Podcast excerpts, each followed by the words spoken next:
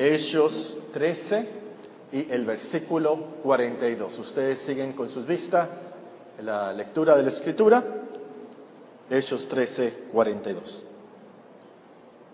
Cuando salieron ellos de la sinagoga de los judíos, los gentiles les rogaron que el siguiente día de reposo les hablasen de estas cosas. Y despedida la congregación, muchos de los judíos y los prosélitos piadosos siguieron a Pablo y a Bernabé, a quienes hablándoles les persuadían a que perseverasen en la gracia de Dios. El siguiente día de reposo se juntó casi toda la ciudad para oír la palabra de Dios. Pero viendo los judíos la muchedumbre, se llenaron de celos y rebatían lo que Pablo decía, contradiciendo y blasfemando. Entonces Pablo y Bernabé, hablando con denuedo, dijeron, Vosotros a la verdad era necesario que se os hablase primero la palabra de Dios. Mas puesto que la desecháis y no os juzgáis dignos de la vida eterna, he aquí nos volvemos a los gentiles. Porque así nos ha mandado el Señor diciendo, Te he puesto para luz de los gentiles, a fin de que seas para salvación hasta lo último de la tierra. Los gentiles, oyendo esto, se regocijaban y glorificaban la palabra del Señor, y creyeron todos los que estaban ordenados para vida eterna. Y la palabra del Señor se difundía por toda aquella provincia. Pero los judíos instigaron a mujeres piadosas y distinguidas y a los principales de la ciudad y levantaron persecución contra Pablo y Bernabé y los expulsaron de sus límites. Ellos entonces, sacudiendo contra ellos el polvo de sus pies, llegaron a Iconio. Y los discípulos estaban llenos de gozo y del Espíritu Santo. Como iglesia este año estamos enfatizando la evangelización. Eh, tuvimos uh, una clase sobre este tema y por cierto nuestra hermana Paloma y nuestra hermana Esther eh, ya se graduaron. Eh, ellos fueron las primeras en entregar su tesis que dejamos de tarea para poder graduarse de, esta clase. Así que podemos decir a nuestra hermana, felicitar a nuestra hermana Paloma y nuestra hermana eh, Esther, hija, ¿verdad? Eh, ellas son ahora ingenieras en evangelización. Eh, a los demás les queda el resto del mes para terminar con sus proyectos. Pero además de la clase, tenemos una serie eh, sobre cómo evangelizaban en la Biblia. Estamos estudiando de la Biblia cómo es que nuestro Señor Jesucristo evangelizó, cómo es que los discípulos evangelizaron. Creo que sin duda alguna, gracias hermano, sin duda alguna la Biblia es el mejor manual de evangelización. Y si hemos saber cómo evangelizar, tenemos que estudiar la Biblia. Ahora, en este pasaje de Hechos 13, eh, comenzando en el versículo 13, eh, nos encontramos eh, la historia de cómo Pablo testificó en Antioquía de Pisidia, una ciudad que está en lo que ahora conocemos como Turquía. No vamos a estudiar este pasaje versículo por versículo, como generalmente lo hacemos. De hecho, no vamos a estudiar los versículos que vamos a considerar en las lecciones, pero tan solamente vamos a subrayar algunas palabras y ver las lecciones en sí. Si, ustedes tienen tiempo y, más interés, pueden estudiar este pasaje. Hay otras lecciones, pero creo yo que ya las hemos visto en los pasajes anteriores y nada más vamos a enfocarnos, enfocarnos en algunas que son diferentes o que son muy importantes.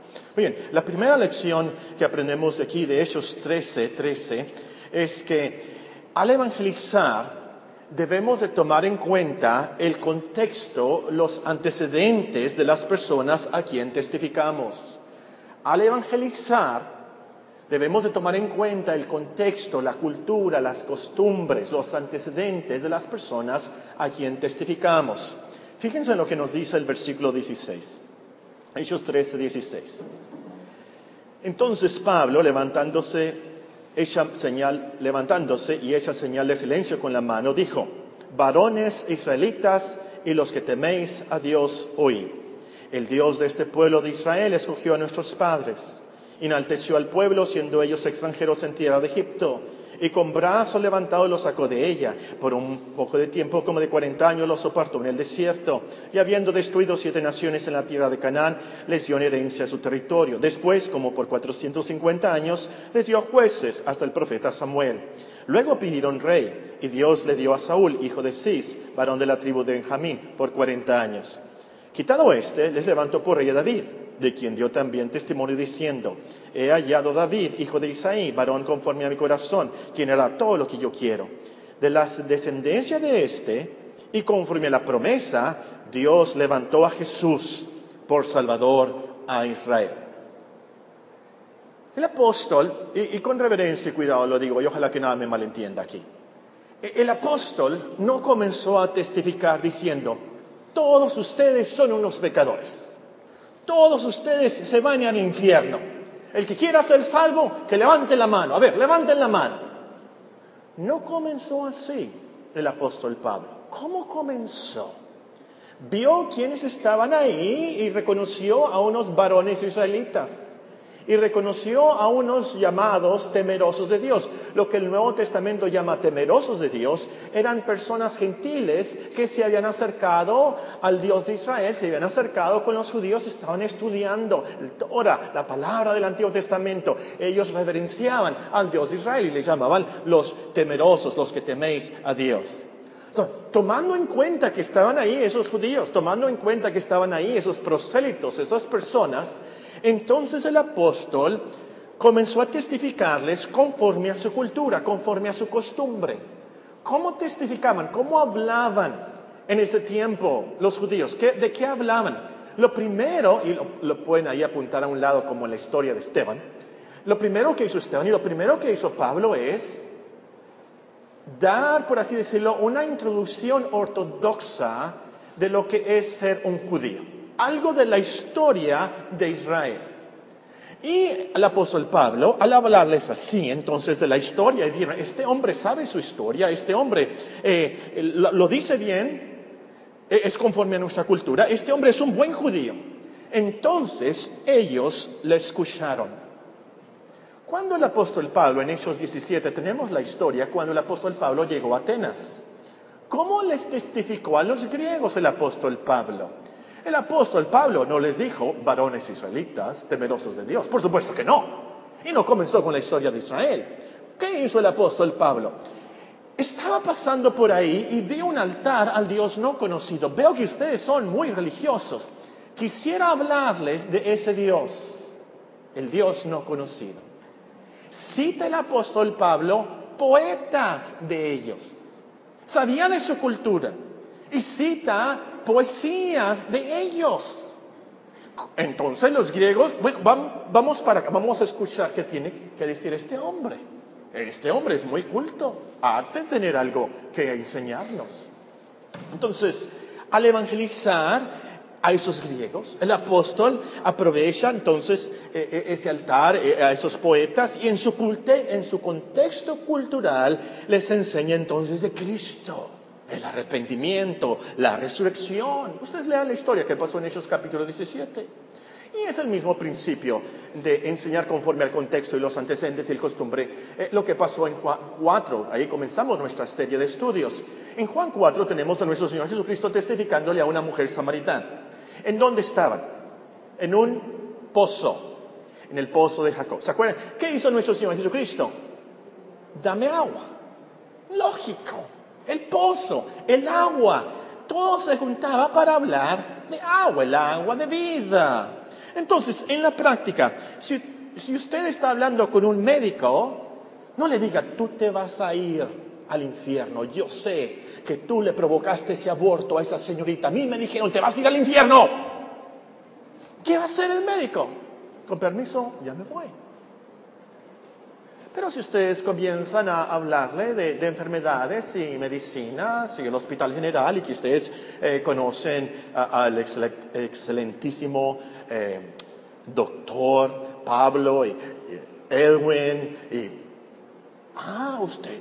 entonces va a escucharlo. Si usted va a la calle 12, entonces usted puede hablar de siembras y maquilas long y la uva, ejido el triunfo, cosas así. Y las personas, ¿me entienden? Me explico. Eh, no es que esta práctica sea sumamente eficaz y salve a las personas, pero hemos de ser sabios, prudentes, hablar de algo que interese a las personas, que gane sus oídos. Si tú llegas y sin siquiera decir buenos días, y les dices, tú eres un pecador, necesitas a Cristo, esa persona a lo mejor te escucha. Pero si tú le dices buenos días, buenas tardes, mi nombre es... ay, ¿usted a qué se dedica? Y, ay, ¿sabe qué? La gente te va a escuchar. No solo por la cultura, el civismo, es obvio. Entonces, primera lección, muy práctica. Debemos de tomar el contexto, los antecedentes, la cultura de las personas a quienes testificamos. Segunda lección que nos enseña el pasaje. Al evangelizar debemos testificar de Jesús como el gran Salvador. Jesús como el gran Salvador. Leímos en el versículo 23 de la descendencia de éste y conforme a la promesa de Dios levantó a Jesús por Salvador a Israel. Lo continúa en el versículo 26. Varones hermanos, hijos del linaje de Abraham y los que entre vosotros teméis a Dios, a vosotros es enviada la palabra de esta salvación.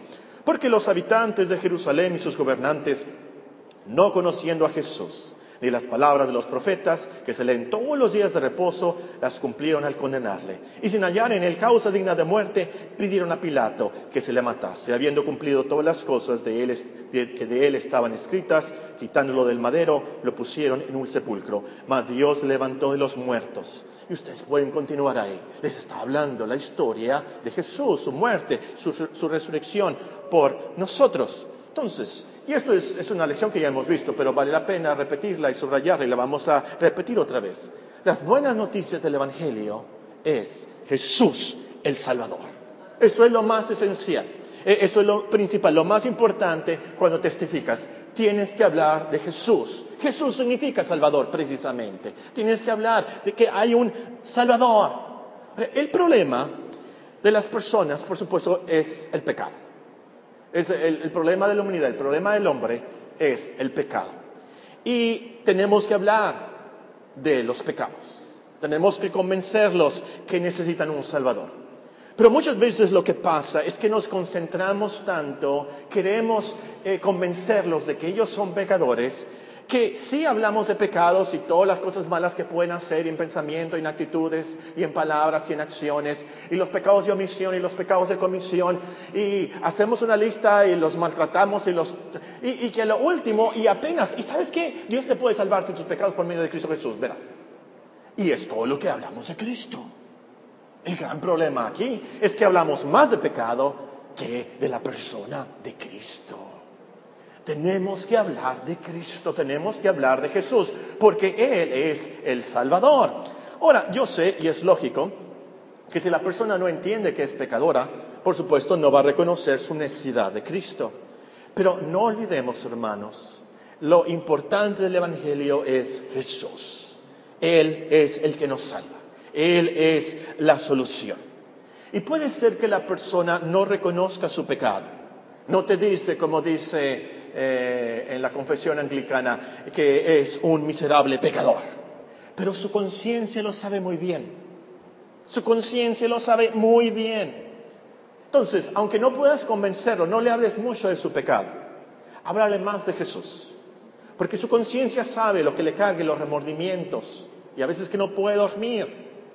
Pero tú háblale de Jesús, del Salvador, de Jesús. Escucha bien, ojalá que nada me malentiendan esto. Uno no tiene vida eterna porque acepta que es pecador. Uno tiene vida eterna porque acepta que Jesús es el Salvador. Por eso, lo repito, uno no tiene vida eterna porque acepta que es pecador. Uno tiene vida eterna porque acepta, recibe a Cristo como el gran Salvador, el enviado por Dios. Ahora, otro punto importante de esto es que debemos de testificar del Jesús de la Biblia, porque eh, mucha gente escucha la palabra Jesús, pero se imaginan un crucifijo. No sé quién fue alguien, un predicador, alguien escuché eh, eh, decir que estaban testificando o hablando de Cristo y la persona dijo, ah, sí, yo tengo uno en mi casa, hay un crucifijo, ahí yo tengo a Cristo en la pared. Pero no es el Jesús de la Biblia. Cuando nosotros testificamos, tenemos que asegurarnos entonces que la gente está reconociendo y aceptando y aprendiendo que estamos hablando del Jesús de la Biblia. El que Él es hijo de Dios. Si es cierto, murió en una cruz pero resucitó al tercer día con gran poder. Y eso es lo que enfatiza el apóstol Pablo. Eh, él nos dice en el versículo 30, mas Dios levantó de los muertos. Él se apareció durante muchos días a los que hablan, a los que habían subido juntamente con él de Galilea a Jerusalén, los cuales ahora son sus testigos ante el pueblo.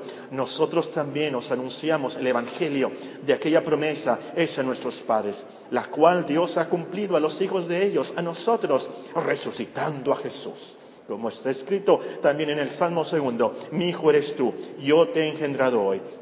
Y en cuanto a que le levantó de los muertos para nunca volver a ver corrupción, lo dijo así, os haré las misericordias fieles de David.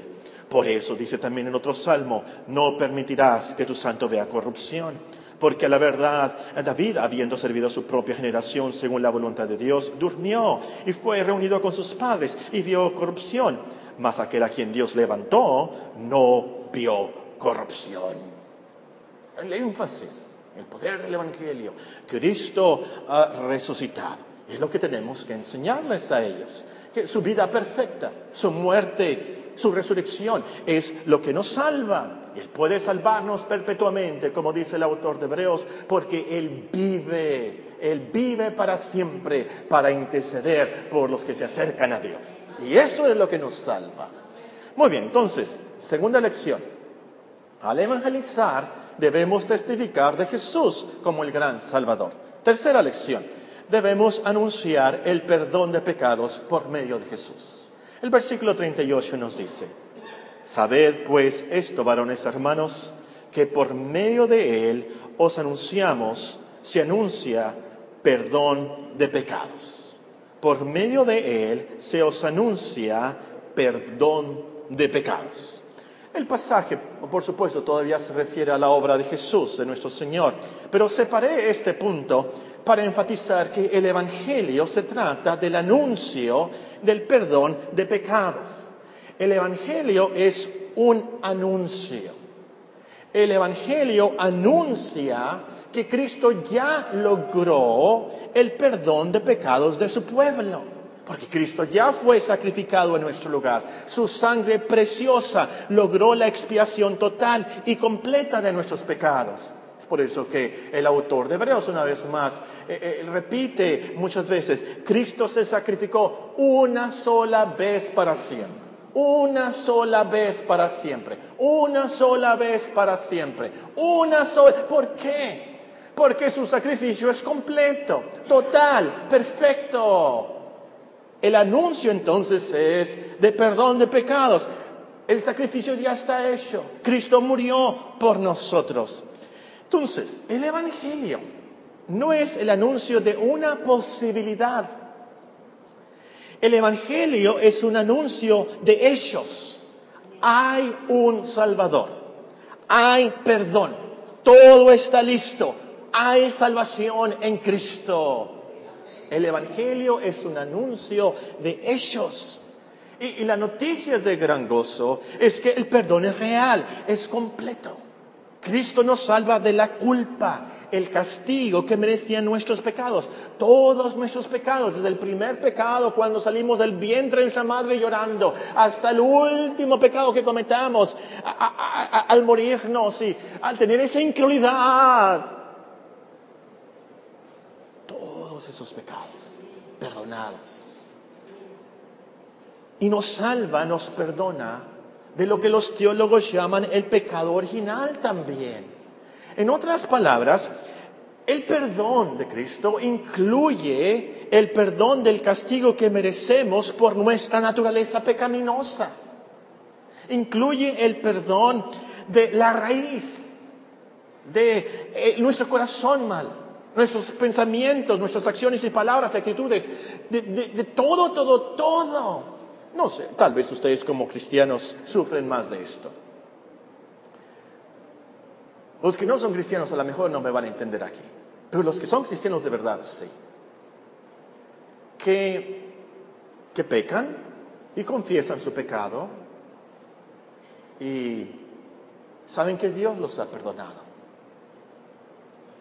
Y pasan los días y vuelven a pecar. Y confiesan su pecado, se arrepienten.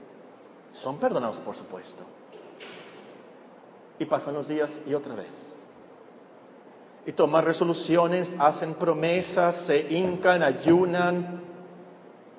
Y otra vez. Su naturaleza pecaminosa. Ese Romanos 7.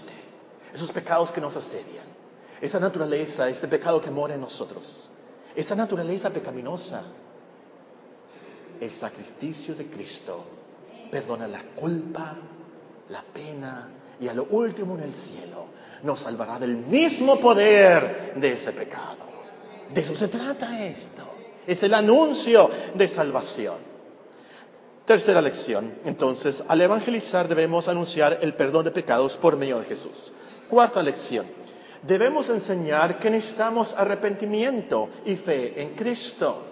El apóstol menciona en el versículo 24, antes de su venida, predicó Juan el bautismo de arrepentimiento. Y luego nos dice en el versículo 38, sabed pues esto, varones hermanos, que por medio de él se os anuncia perdón de pecados y que de todo aquello de que por la ley de Moisés no pudiste ser justificados, en él es justificado todo aquel que cree.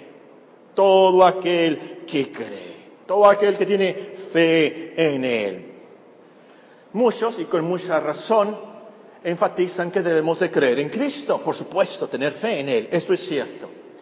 Pero la Biblia también enfatiza que sin arrepentimiento no hay salvación. Nuestro Señor Jesucristo eh, escuchó unas noticias. Eh, Pilato había asesinado a unos judíos la sangre de esos asesinados las había mezclado con los sacrificios. Horrible. Y van ahí sus discípulos a decirles de lo que había pasado. Y luego él les relata o les recuenta, les recuerda otra historia. 18 hombres estaban junto a una torre, la torre de Siloé, y les cayó encima y se murieron. Y él les dice, ¿Ustedes creen que esos hombres a los cuales asesinó Pilato, o esos hombres a, los cuales les cayó la torre de Siloé, eran más pecadores? No, les dijo Cristo, yo os digo, si no os arrepentís, todos pereceréis. Lucas 13, ahí está la historia. Y lo repite nuestro Señor Jesucristo. Si no os arrepentís, todos pereceréis. Nos tenemos que arrepentir. Oh, el problema aquí es que mucha gente no sabe lo que es el arrepentimiento bíblico. El arrepentimiento bíblico no es penitencia. No es decir, ya no lo hago, lo siento mucho, ya no lo vuelvo a hacer. Creo que la mejor definición que encontré acerca del arrepentimiento bíblico eh, está en una confesión de fe escrita más o menos en el año 1646. Les voy a leer nada más un párrafo de lo que dice esta confesión. Al arrepentirse, un pecador se aflige por sus pecados y los odia. ¿Por qué? Movido no solo por el sentimiento del peligro, es decir, me voy al infierno si no me arrepiento, es más que eso, sino también por lo inmundo y odioso de ellos que son contrarios a la justa ley de Dios. Y al comprender la misericordia de Dios en Cristo para los que están arrepentidos, se aflige, odia sus pecados, de manera que se vuelve de todos ellos hacia Dios, proponiéndose y esforzándose para andar con Él en todos los caminos de sus mandamientos. Entonces, no tan solamente es el peligro, más que eso es la misericordia de Dios. Dios me recibe en Cristo y hay un cambio. Si antes caminaba para allá en sus pecados, ahora camina para acá, conforme a los caminos de Dios. Entonces, al evangelizar tenemos que llamar a este arrepentimiento. Que la gente reconozca que ante Dios la fornicación, el adulterio es inmundicia, algo odioso. Robarse algo de la oficina e-, es iniquidad. Gritarles a tus padres es odioso ante Dios. La mañana leímos en Romanos 1, en la segunda sección ahí, de los graves pecados y abominables pecados de los gentiles. Y uno de esos pecados es desobedientes a los padres. Y esto es muy grave ante Dios. De eso se trata esto. Y al arrepentirnos entonces, eh, no por el infierno, no porque estamos en la cárcel o en el hospital o en el accidente, pero al, comprender el Evangelio eh, nos entristecemos que hemos pecado contra un gran Dios y un gran Salvador. Y nos esforzamos entonces por cambiar y agradarle. Entonces me dice usted, Paco, entonces el arrepentimiento nos salva. No dije eso. El arrepentimiento no nos salva, pero no hay salvación sin arrepentimiento. El arrepentimiento no fue crucificado por nosotros. Cristo fue el crucificado por nosotros. Esto es muy importante porque puede ser que alguien escuche y piense, bueno, es que yo sí me arrepiento, pero no totalmente y a veces siento como que me falta arrepentimiento. No se trata de eso. Se trata de Cristo. Cristo es el que salva. Ninguno de nosotros se va a arrepentir a la perfección. Ninguno. Ninguno, ninguno, ninguno. Ninguno nos vamos a poder acordar de todos, todos nuestros pecados. Ninguno. La salvación se encuentra en Cristo. El otro problema en este punto es que tenemos que definir bien qué es creer en Cristo. Tenemos que arrepentirnos, pero también creer en Cristo. Y si usted va, sale aquí de la iglesia esta noche y va con sus vecinos o manda por WhatsApp a un grupo de WhatsApp o sus amigos y les pregunta, eh, ¿tú crees en Cristo? La mayoría le va a decir, sí, yo creo en Cristo. Claro que sí. Y, y si les preguntas, ¿usted cree que Cristo murió en la cruz? Les va a contestar, claro que sí. Pero eso no lo salva. Porque hay mucha gente que tiene una fe histórica. Es decir, creen en el Cristo histórico, que históricamente sí vivió Cristo y históricamente sí fue crucificado. Y de hecho, los historiadores no lo pueden negar. Ahí está en la historia. Cristo existió y Cristo murió crucificado. Pero para ser salvos, tenemos que creer en el Jesús, en el Cristo de la Biblia. Creer que Él es el Hijo de Dios, el Hijo de Dios, la segunda persona de la Trinidad. Tienes que creer en su vida, sus promesas y, confiar en Él como el Salvador, el único mediador entre Dios y los hombres. ¿Sí sabes que hay un versículo que dice eso? Porque hay un solo Dios y un solo mediador entre Dios y los hombres. Jesucristo, hombre.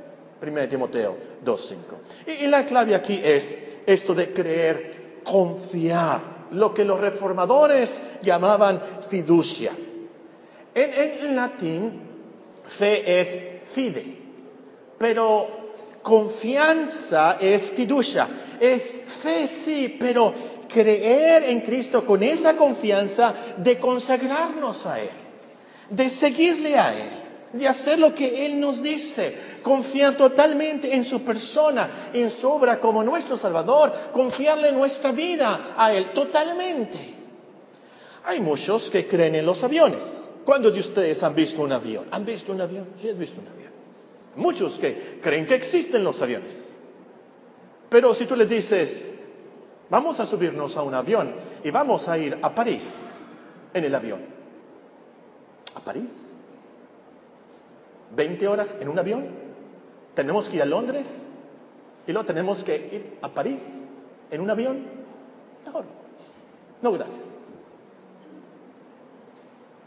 Me tienen mucho miedo al avión. Creen en el avión. Saben que existen los aviones, pero no se suben a un avión aunque les prometas que los vas a llevar a París. Tienen fobia a volar. No se suben a un avión. Y así hay personas. Creen que Cristo existió. Creen que Cristo es muy bueno. Creen que Cristo nos lleva al cielo. Pero no confían en Él por así decirlo, para subirse a Él, para que Él llegue al cielo. Cuarta lección, al evangelizar debemos enseñar que necesitamos arrepentirnos y creer en Cristo. Quinta lección, debemos advertir del peligro de rechazar el Evangelio. Debemos alarmar, avisar, advertir del gran peligro que es rechazar a Cristo, rechazar el Evangelio. Versículo 40. En él es justificado todo aquel que cree. Mirad pues que no venga sobre vosotros lo que está dicho en los profetas. Mirad, oh menospreciadores, y asombraos y desapareced. Porque yo hago una obra en vuestros días, obra que no creeréis si alguien os la contare. Luego nos dice en el versículo 45. Pero viendo los judíos la muchedumbre se llenaron de celos y rebatían lo que Pablo decía, contradiciendo y blasfemando. Entonces Pablo y Bernabé, hablando con denuedo, dijeron, a vosotros a la verdad era necesaria que os hablase primero la palabra de Dios. Mas puesto que la desecháis y no os juzgáis dignos de la vida eterna, he aquí nos volvemos a los gentiles. Con compasión, con mucha compasión, Debemos alarmar del peligro de perderse, de rechazar la vida eterna en Cristo. El peligro de morir en nuestros pecados sin Dios. No tener la vida eterna con Dios es tener una vida eterna con el diablo en los tormentos del infierno. Hay que advertirles. Esto de testificar no se trata de que la vas a pasar mejor si te haces cristiano y vas a prosperar y, vas a tener amigos y, vas a poder cantar himnos que favoritos los domingos por las noches y, y verás que suave ser cristiano. Es mucho más que eso. Mucho, mucho más que eso. Esto se trata de nuestra vida o nuestra muerte eterna y hay que advertirles con mucha compasión.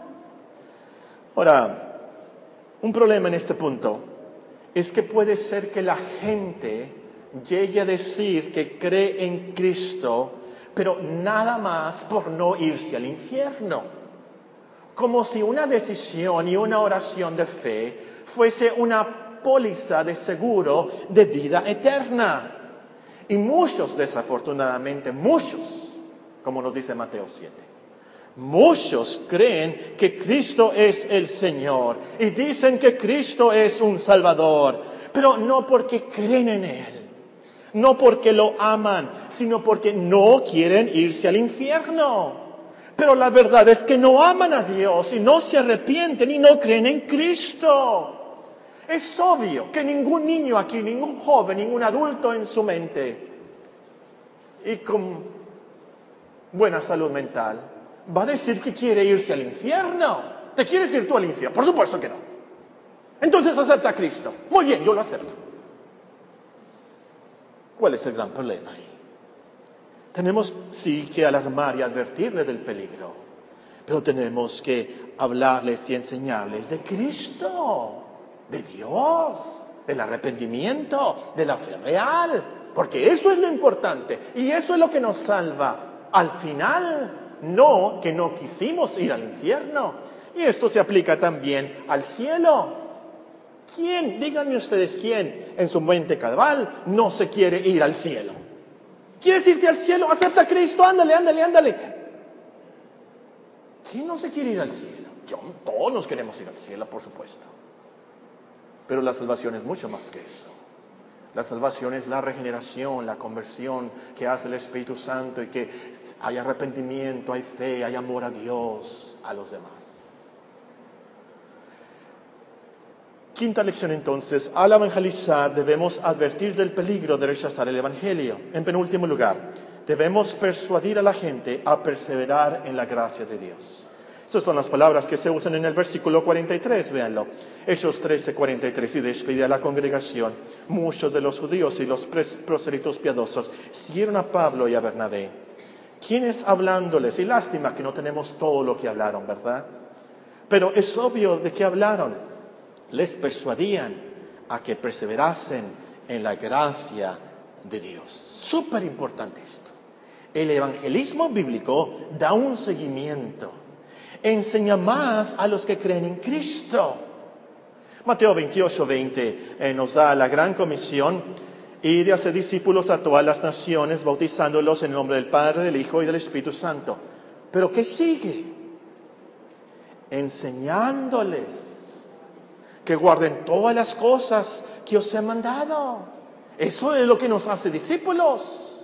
No nada más bautizarlos y ya pero persuadirlos a que perseveren, que sigan en la fe.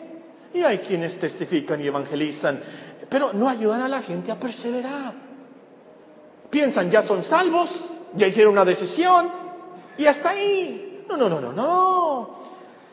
Tenemos que invitarlos, enseñarlos personalmente, orar y enseñarles, mira, esta es la Biblia, tiene 66 libros, comienza con Génesis, y termina con Apocalipsis y de esto se trata el bautismo, de esto se trata la justificación y, esto es lo que hacen los cristianos y por esta razón tienen que perseverar. El Señor dijo, el Señor dijo, el que persevere hasta el fin, ese será salvo. El que no persevera, no será salvo.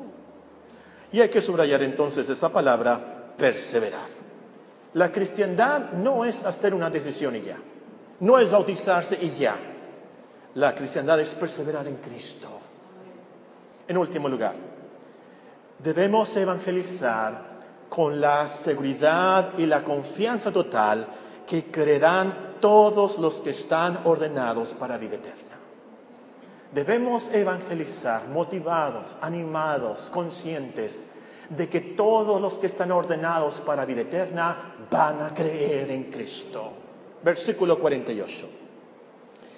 Los gentiles oyendo esto se regocijaban y glorificaban la palabra del Señor y creyeron todos, todos, todos los que estaban ordenados para vida eterna.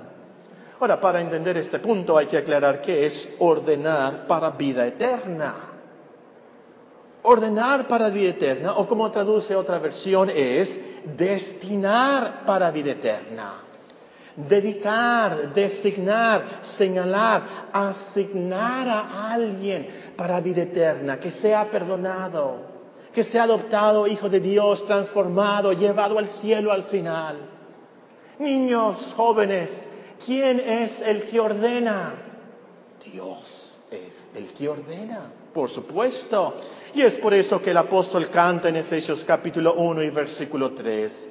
Bendito sea el Dios y Padre de nuestro Señor Jesucristo, que nos bendijo con toda bendición espiritual en los lugares celestiales en Cristo, según nos escogió y pudiéramos decir entonces, según nos ordenó en Él antes de la fundación del mundo, para que fuésemos santos y sin mancha delante de Él, en amor habiéndonos predestinado para ser adoptados hijos suyos por medio de Jesucristo, según el puro afecto de su voluntad, para alabanza de la gloria de su gracia, con la cual nos hizo aceptos en el amado, en quien tenemos redención por su sangre, el perdón de pecados, según las riquezas de su gracia. Entonces, uno, no es ordenado para vida eterna porque cree, cree porque fue ordenado, predestinado por Dios. Entonces, todos los que fueron ordenados por Dios creerán y se les concederá el arrepentimiento y la fe para vida eterna. Esta es la obra de Dios. Entonces, hermanos y hermanos, podemos evangelizar con la seguridad total que todos los que Dios ha ordenado de seguro van a creer aunque fallemos y se nos se olvida el versículo, no le dije el versículo de Juan 3:16. Y en el caminito de Romanos se me olvidó decirle de Romanos 5:8. Y yo voy a tener la culpa de que se vaya al infierno. No, no, no, no, no, no, no, no. Si están ordenados para vida eterna, aunque tú falles en tu palabra, en tu vocabulario, en tu tono, en tu acento, Dios los va a salvar. Es la obra de Dios. Entonces, con mucha confianza, con mucha valentía, tú puedes ir al albergue, tú puedes ir al hospital, tú puedes ir con tu vecino, tú puedes ir con tu compañero, tú puedes ir con tu amigo y anunciar el Evangelio. Hay perdón de pecados. Y esto es lo que da poder a nuestro evangelismo. ¿Se imaginan que dependiera de los hombres? ¿Se imaginan que dependiera de los hombres la salvación? ¿Saben cuántos hombres serían salvos? Ninguno. Porque el hombre por naturaleza es enemigo de Dios. Hay una enemistad, no quiere, odia a Dios por naturaleza. El hombre por naturaleza, nos dice en Romanos 8, no quiere hacer y cumplir con la ley de Dios, no quiere obedecer a Dios por naturaleza. E-, el hombre, como nos enseña Isaías capítulo 1, tiene una depravación total desde nacimiento. Pero tenemos la confianza que es obra de Dios, no es obra de nosotros. La salvación de los hombres, nuestros amigos, nuestros hijos, no depende de nosotros. No depende de nuestra habilidad para testificar. Depende de Dios. La cosecha al final es obra de Dios. Todo depende de la decisión que Dios hizo en la eternidad en Cristo. Y por eso cantamos, sembraré la simiente preciosa del glorioso Evangelio de amor. Sembraré, sembraré mientras viva, dejaré el resultado al Señor. Oye Paco, espérate. ¿Y cómo sé que Dios me ordenó a mí para vida eterna? Y si no me ordenó a mí, sabes que eres ordenado para vida eterna porque crees. Sabes que eres ordenado para vida eterna porque perseveras en la gracia de Dios. Y la verdad es que Dios en ninguna parte te, pide que investigues si Él te ha ordenado. En ninguna parte te pide que tengas los sentimientos o la creencia en la predestinación. Él te pide, te manda, te ruega que te arrepientas y creas el Evangelio. Eso es lo que tienes que hacer. Oremos.